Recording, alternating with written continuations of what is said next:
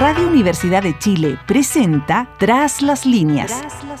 Conversaciones con Manuel Antonio Garretón, Premio Nacional de Humanidades y Ciencias Sociales. Programa producido por el Departamento de Sociología de la Universidad de Chile con el auspicio del Centro de Estudios de Cohesión y Conflicto Social COES y que cuenta con el financiamiento del Fondo de Fomento de Medios de Comunicación Social del Gobierno de Chile y del Consejo Regional.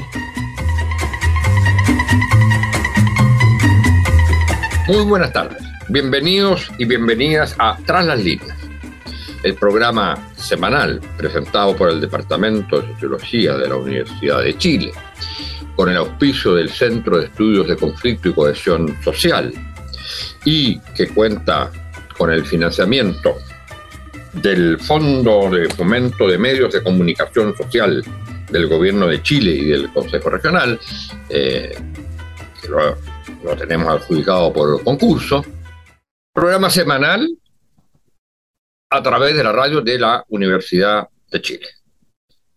Bueno, eh, como siempre, lo que intentamos es hacer reflexiones sobre lo que es lo que nos ocurre como sociedad eh, en los distintos ámbitos pero desde la perspectiva particular de las ciencias sociales, tratando de aprovechar eh, y de difundir y de conversar eh, sobre investigaciones que se hacen eh, sobre nuestra sociedad y sobre distintos aspectos de ella. Y hoy día vamos a tocar un punto que es muy interesante y que ha sido objeto, y eso está siendo objeto de una investigación muy importante por eh, dirigida por quien nos va a acompañar hoy día, que es sobre las prácticas o instituciones informales que nos acompañan en la vida social, pero sobre todo en la vida política, que a veces llamamos eh, corrupción, a veces llamamos malas prácticas, pero que fuera de una visión eh, cínica de decir, bueno, esto siempre ha ocurrido, tiende a haber a veces una visión puramente eticista, eh, purista, y a lo largo de la historia política, yo diría, del mundo, también de Chile. Digo del mundo porque, entre otras cosas, eh, conversaba con nuestra invitada de hoy, antes de, esto, eh, de una famosa película de Martínez Scorsese que se llama Pandillas en Nueva York, donde mostraba que la gran democracia norteamericana se había construido sobre la base de lo que hoy día llamaríamos malas prácticas, eh, corrupción, cohecho, eh, cuoteos, exclusiones, eh, inclusiones informales de, de, alguna gente, nombramientos de personas que son afines a una por rasgos familiares o de amistad, etcétera. Ahora, todo este aspecto de la política forma parte de, la vida política. Ahora, es importante como discernir el rol que juegan y cuánto de negativo tienen y cuánto de indispensable parecieran tener, lo que aparece un contrasentido. Pero es así, tanto es así que se generan muchos comités de transparencia y distintas cosas para tratar de evitar al máximo la inclusión de estas prácticas informales en política. Bueno, ¿cuáles son estas? Eh, ¿Qué rol juegan? Eh, está siendo objeto de una investigación muy importante financiada por, uh, por Fondesit, que dirige nuestra invitada de hoy, Emanuel Barroset. Emanuel Barroset es, y ha estado con nosotros, es una socióloga del Departamento de Sociología de la Universidad de Chile y también miembro muy activa del Centro de Estudios de Cohesión y Conflicto Social, el COES, que auspicia este programa. Ya la tuvimos una vez para que nos hablara de una investigación muy importante que hizo ella, eh, que coordinó ella, sobre las clases medias en Chile. Y que generó un gran debate y muchas publicaciones en distintas columnas, en distintos diarios, y que fue objeto también de un eh, libro sobre las clases medias en, eh, Chile, eh, las nuevas clases medias, digamos, y, el debate en torno a ellas. Porque lo que tiene nuestra invitada, es que combina muy bien lo que es el tema estrictamente académico, es decir, cómo en la teoría, en la literatura de las ciencias sociales se han analizado estos problemas, con investigación empírica, concreta, eh, viendo eh, casos, situaciones, eh, a través de entrevistas a personas calificadas o simplemente a personas de la vida del, del mundo cotidiano, lo que se llama la gente de a pie. Bueno, entonces ella es doctorada en sociología en la École des Études en Sciences Sociales, eh, en la misma que estudié yo, eh, y eh, como digo, es profesora de nuestro departamento de sociología. Y entonces, Emanuel, muy, muy bienvenida. Muchas gracias por estar acá en tiempos y momentos difíciles, en que estás además muy tomada por tu trabajo. Y partamos entonces por una primera pregunta que es más personal, pero después interesa que nos digas eh, de qué estamos hablando cuando hablamos de estas malas prácticas, digamos, y en qué sentido son malas o no son malas, pero en fin, esto lo vamos a ir conversando. Pero, ¿qué te llevó a estudiar eh, este tema? Muchas gracias por la invitación, primero que nada, a ti y al equipo técnico que está detrás de la, grabación. A ver, yo llegué a trabajar sobre estos temas no por una pregunta sobre la corrupción, digamos, no sobre el bien y el mal, sino que eh, por prácticas que yo observé en Chile cuando llegué, eh, llegué a Chile por primera vez en el año 1995 y aún en el extranjero nos vendían la idea de que Chile era jaguar de América Latina, ¿no? No había venido a una crisis asiática del 98, este era un país pujante, con un crecimiento importante. Y bueno, con el laboratorio neoliberal, obviamente, eh, se suponía que todo acá debería estar funcionando en ese momento con la ley de la oferta y la demanda.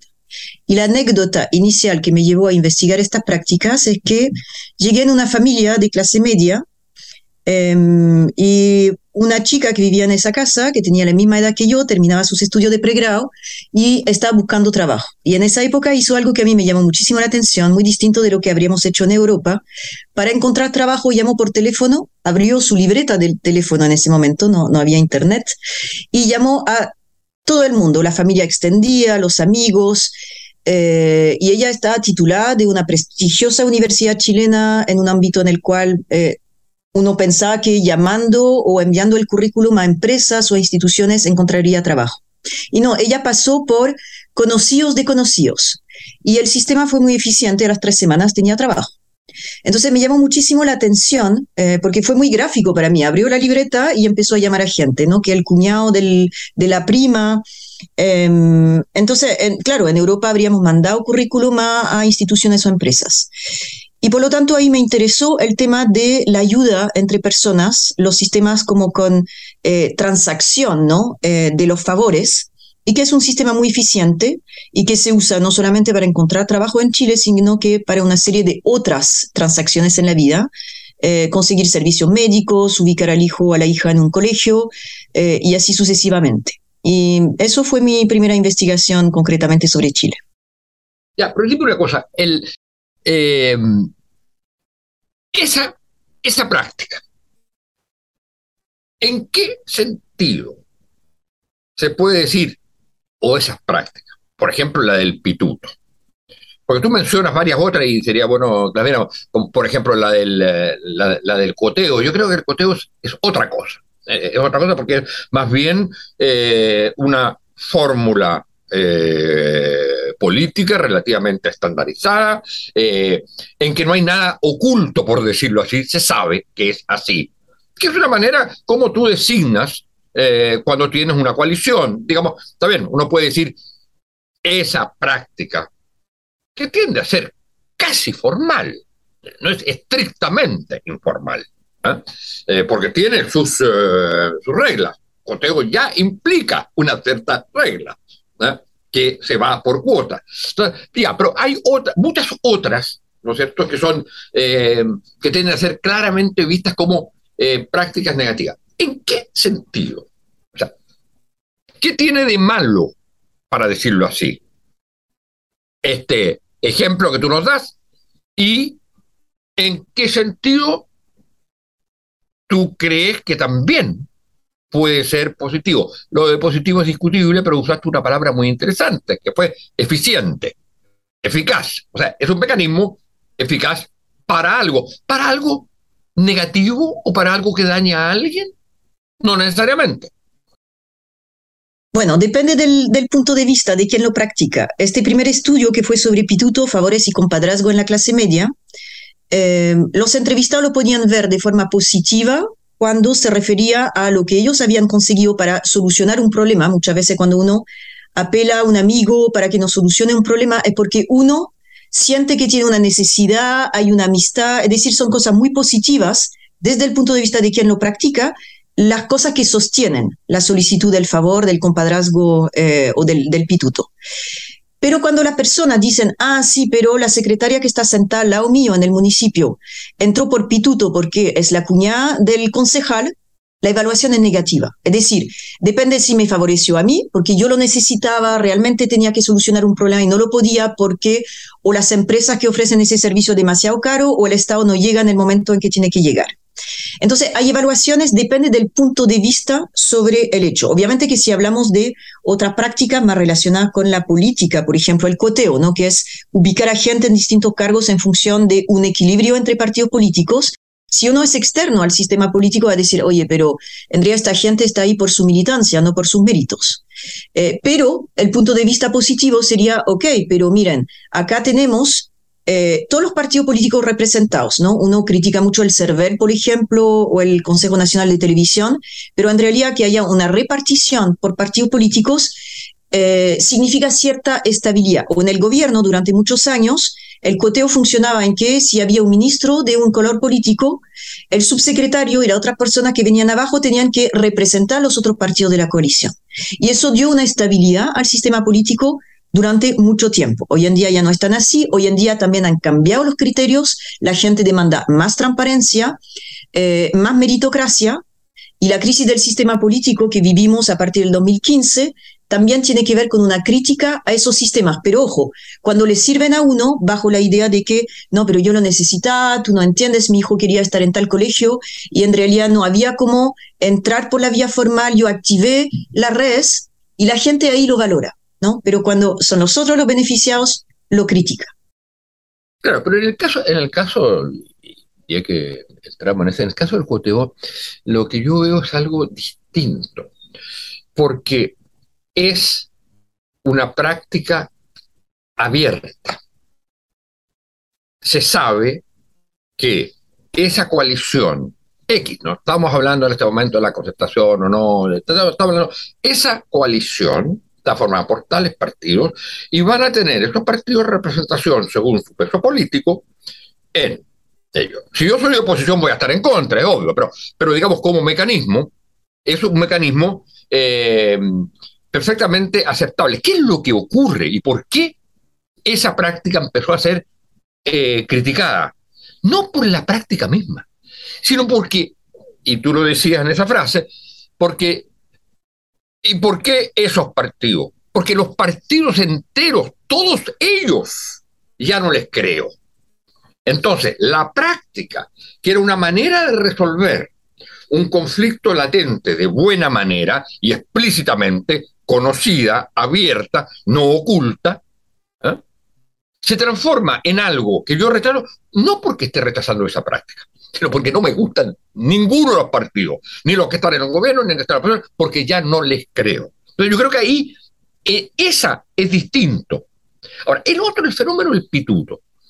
Eh, es interesante porque esa es una institución eh, nacional, digamos, y que, y que funciona, como tú bien decías, no olvidémonos del aspecto puramente político, funciona en todos los niveles de la sociedad.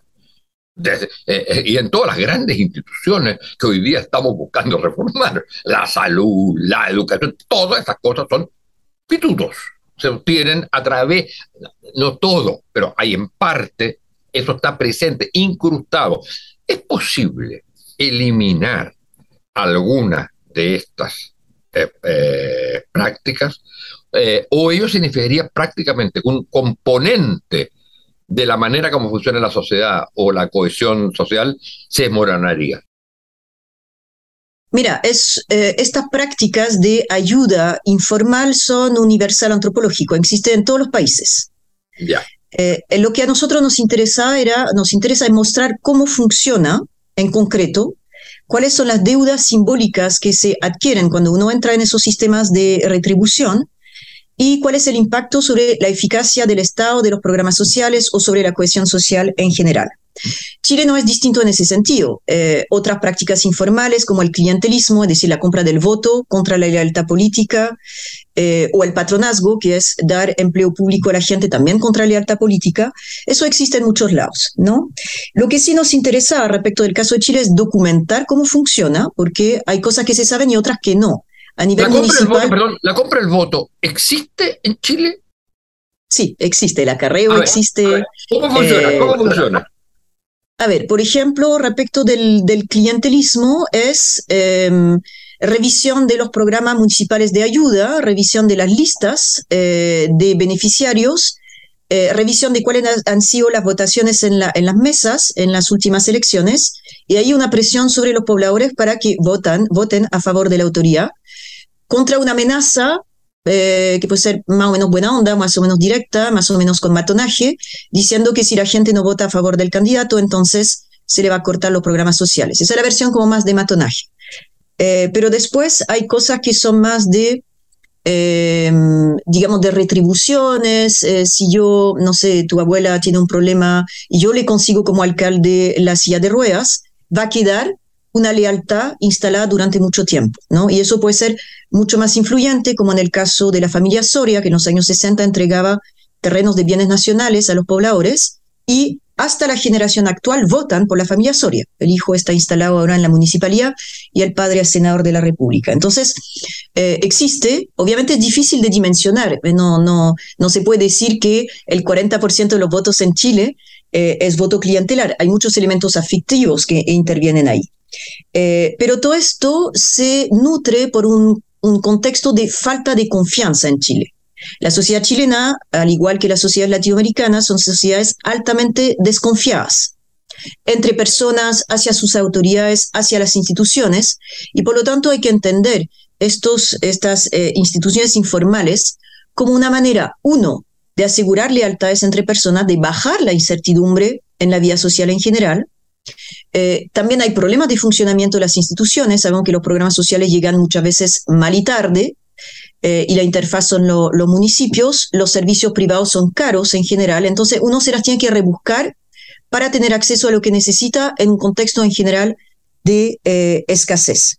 Y en general no es mayor problema en la sociedad que la gente use estas formas de llegar a los beneficios porque también permite cierta coordinación el problema es cuando empezamos a cambiar la mirada sobre esto y cuando tú usas la palabra malas prácticas, quiero recordar que esta es una, una expresión que usa Andrés Velasco en el 2013, justamente para hablar de todos los chanchullos, em, digamos, todas las cosas que ocurren en política. Pero si uno lo ve solamente en un marco normativo, no entiende la dimensión cultural de falta de confianza y que la vida es dura en Chile y que hay que conseguir las cosas por las vías que sea. Ya, eso es eh, bien, eh, es bien importante esto último, porque te lleva a pensar entonces, eh, no se puede suprimir, o sea, la sociedad genera como anticuerpos, es decir, genera, genera fórmulas propias de resolver el problema de la ausencia de cohesión, de la, eh, de la desconfianza, genera fórmulas propias. Y por lo tanto, esas fórmulas, eh, si se llegan a eliminar, eh, digamos, por una eficacia brutal de los consejos de transparencia y todas las distintas otras fórmulas, eh, puede también eh, aumentar la, eh, la sensación de indefensión. Y en ese sentido te quería eh, decir, porque finalmente la sensación de indefensión, de soledad, de, que no puedo confiar en nadie y de que cómo resuelvo un problema de colegio o de salud. Entonces, esa, la, busco de esta manera porque encuentro que la sociedad existe. Y gracias a que existe esto, ¿eh?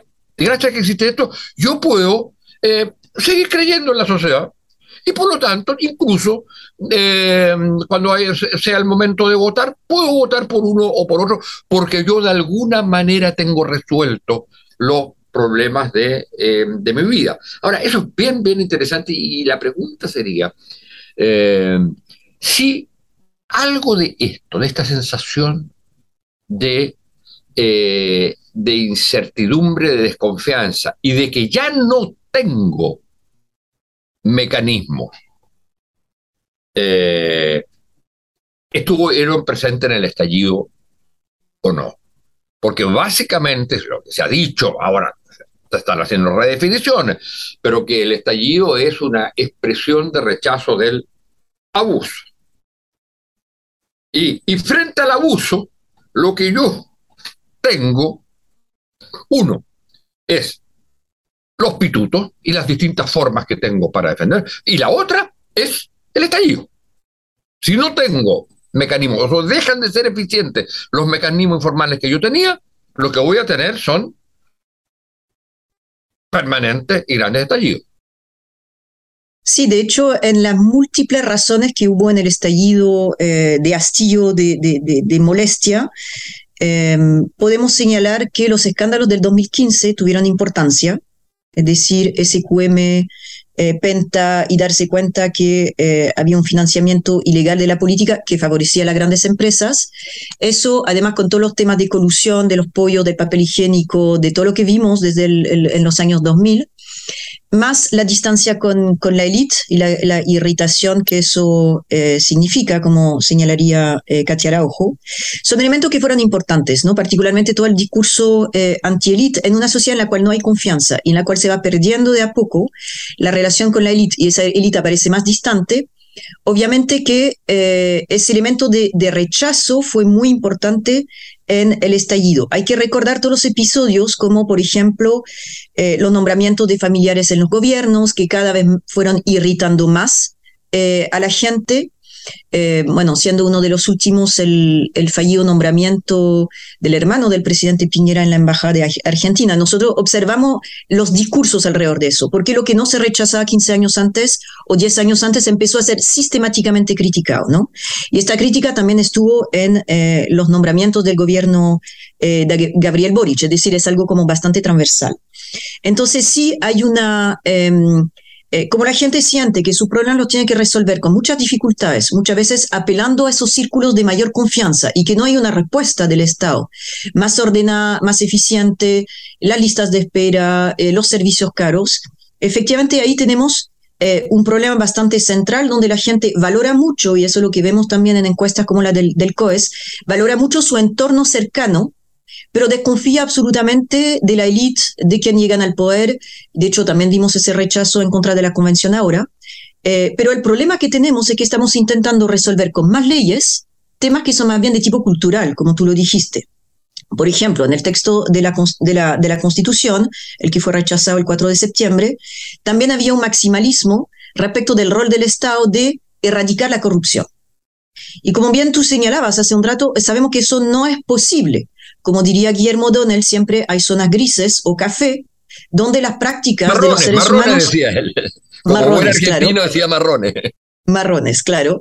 Eh, donde las prácticas de sobrevivencia se siguen moviendo y uno puede definir eh, que, que, una constitución tiene que rechazar, o sea, que el Estado tiene que luchar contra la corrupción eh, o contra esas zonas marrones, efectivamente va a haber un desplazamiento, la hipercontractualización de todo no da una solución a lo que la gente necesita resolver en la vida cotidiana. Y entonces, ¿cuándo eh, corresponde un juicio? ¿Hay que terminar con esto? ¿O cuando bueno, el juicio, claro. Mira, el juicio lo va determinando, o sea, dónde se pone el, el, punto, ¿no? Que no, nos permite mover la, la aguja lo determina la opinión pública en gran parte, hasta qué punto tolera distintas prácticas. Por ejemplo, el pituto del favor y el compadrazgo en sí, que es una práctica más bien de tipo social, eh, es criticado siempre y cuando se practica más en la élite y donde esto significa eh, como diría Parkin, un, cierre de exclusión hacia otros grupos. Pero si yo lo practico en mi entorno para resolver cosas que parecen así como tan centrales como eh, colocar al, hijo en un colegio o tener acceso a un médico, no hay esa crítica. Eh, pero efectivamente después del 2015 vimos que todo el tema del nepotismo, el nombramiento de los familiares, pasa a ser inaceptable desde el punto de vista de la opinión pública. Entonces el cursor se mueve según los escándalos del momento según también un tema que ha sido muy importante en Chile es que formamos generaciones enteras nuevas como profesionales, pero llegando al mercado laboral esas generaciones se dan cuenta que siguen en posición de, eh, digamos, de no autoría en su puesto de trabajo porque los puestos de autoría los tienen los hijos de la élite que pasaron por determinados colegios y ahí el discurso de la meritocracia que todo Chile se compró en el 90 y en el 2000 se empieza a resquebrajar porque generaciones enteras se dan cuenta que eh, ellos no llegan con sus propios méritos a los cargos que se les prometió que llegarían. Y otros que, por círculos familiares, por pituto, por favores, eh, que ya partieron además en mejores condiciones, se ubican en esos puestos de dirección. Entonces, yo creo que parte del estallido del movimiento estudiantil fue también una crítica ¿no? a, la, a la promesa meritocrática que no se cumplió, porque otros tienen redes que les permiten ubicarse mejor, a pesar del esfuerzo que hicieron todos esos eh, nuevos llegados, digamos, al, mundo profesional. Ya, pero ahí no hay también fórmulas del sistema para eh, absorber o incorporar a los grupos más eh, que aparecen como más radicales o más recalcitrantes o más digamos una palabra que no me gusta, pero que, que se manifiesta más duramente contra, para de alguna manera cooptarlo. Bueno, hasta cierto punto sí. en ese sentido, en ese sentido eh, digamos, uno no podría pensar con mala intención que de alguna manera a través del proceso constituyente se incorporó al mundo que estaba en el, eh, digamos, en, el rechazo, no digo el rechazo de, votación, sino al contrario, pero el, mundo que estaba precisamente criticando a las élites, de alguna manera se les incorporó y pasaron a ser parte de una élite que a su vez es después rechazada por el, em, eh, digamos, eh, por la gente común y corriente, los nuevos, sobre todo los nuevos participantes en el sistema político que hasta entonces no habían participado y que sienten y que pueden sentir que los que estaban en la convención eran también otra forma de élite. Sí. Bueno, tenemos un problema con la democracia representativa hace rato que em, las nuevas élites que surgen ¿no? de los movimientos sociales o de los estallidos sociales, eh, hay un, fenómeno así como de en que se comen entre ellos o, los come quienes los eligió en un momento. Pienso lo que pasó en Chile con los convencionales, pero también con los chalecos amarillos en Francia, ¿no? que no, logró eh, generar eh, liderazgos fuertes que, que, llegaran. Y acá los generamos, pero los rechazamos al año. Entonces, sí, hay un problema ahí que tiene que ver con la desconfianza y que tiene que ver con que si bien esa generación de los estudiantes que luchó para cambiar el sistema llegaron al poder, hay un efecto inmediato de eh, crítica de esas nuevas élites, ¿no? Eso es un problema que no hemos logrado resolver respecto de nuestros sistemas de eh, representación y que nos pone en jaque porque elegimos a nuevas autoridades, pero no los dejamos en el espacio ni el tiempo como para eh, llegar a aplicar eh, bueno, o hay mecanismos muy potentes, digamos, que eh, hacen difícil que esas nuevas élites respondan a las demandas que piensan que la sociedad les plantea, que eh, es un, problema como muy grave que tenemos en este momento. Em, entonces, si el texto permitía incorporar a gente, sí, pero volvemos al tema de qué es la realidad. El texto nuevo de la Constitución era una expresión real de los cambios que iban a ocurrir o en el fondo era un texto, pero la gente intuía que por mucho que se pusieran derechos ahí, o por mucho que fuera redactado por una élite iluminada, de verdad iba a cambiar las cosas. Y de ahí entra de nuevo el tema de las desconfianzas, de que la gente intuye que igual no van a cambiar tanto las cosas para sí, y que ese grupito que elegimos, de alguna forma se llevó em, cosas para la casa y no quedó un texto que realmente solucionara los problemas del día a día. Entonces, hay esa desconfianza ¿no? de lo que queda en el, papel. E incluso los mismos convencionales, desconfiando de lo que podría ser el Congreso posteriormente, intentaron todo dejar escrito a lo máximo, con el máximo de detalle, para que no pueda ser retocado posteriormente. Y yo creo que ahí el tema de la desconfianza absoluta que reina en Chile es un problema que no atacamos. Y si no lo pensamos para el nuevo proceso constituyente de cómo asegurar que las demandas sociales o la, las necesidades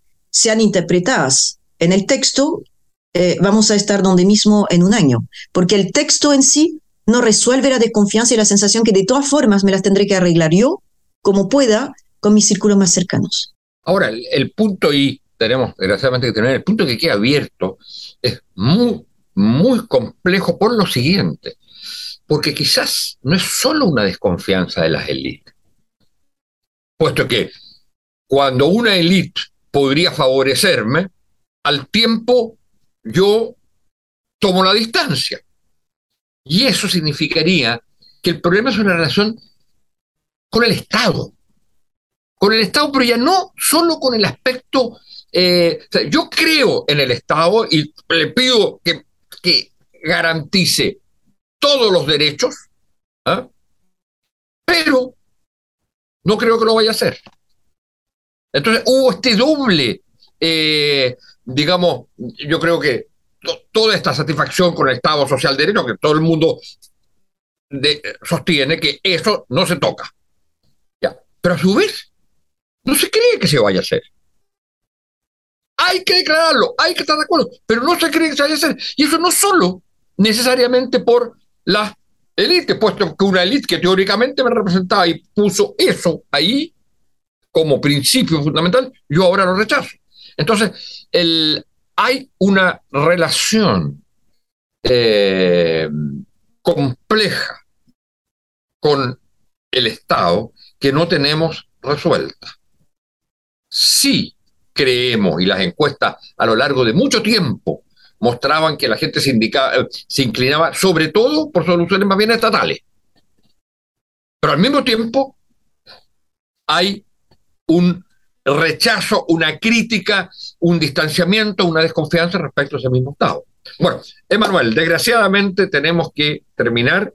Muchas, muchas gracias porque yo creo que ha sido un, eh, un gran aporte esta investigación que ustedes están realizando, mostrando las complejidades que tienen las distintas formas de construcción de sociedad, las que son las llamadas instituciones, digamos, informales, que tienen mucho de sombra, pero que tienen también componentes que eh, son maneras que busca la gente para eh, resolver su, eh, sus problemas. Y que por lo tanto no es cuestión de una posición estrictamente maniquea. Por supuesto, muchas cosas sí. Y eso tiene que ser clara. Y eso se va reconociendo de a poco. Pero también hay que entender el papel que juegan, dado el vacío que dejan propiamente las instituciones. Muchas gracias por la invitación y a todo el equipo y a ti en particular, Manuel Antonio. Muchas gracias. Radio Universidad de Chile presentó Tras las líneas. Conversaciones con Manuel Antonio Garretón, Premio Nacional de Humanidades y Ciencias Sociales. Programa producido por el Departamento de Sociología de la Universidad de Chile con el auspicio del Centro de Estudios de Cohesión y Conflicto Social COES y que cuenta con el financiamiento del Fondo de Fomento de Medios de Comunicación Social del Gobierno de Chile y del Consejo Regional.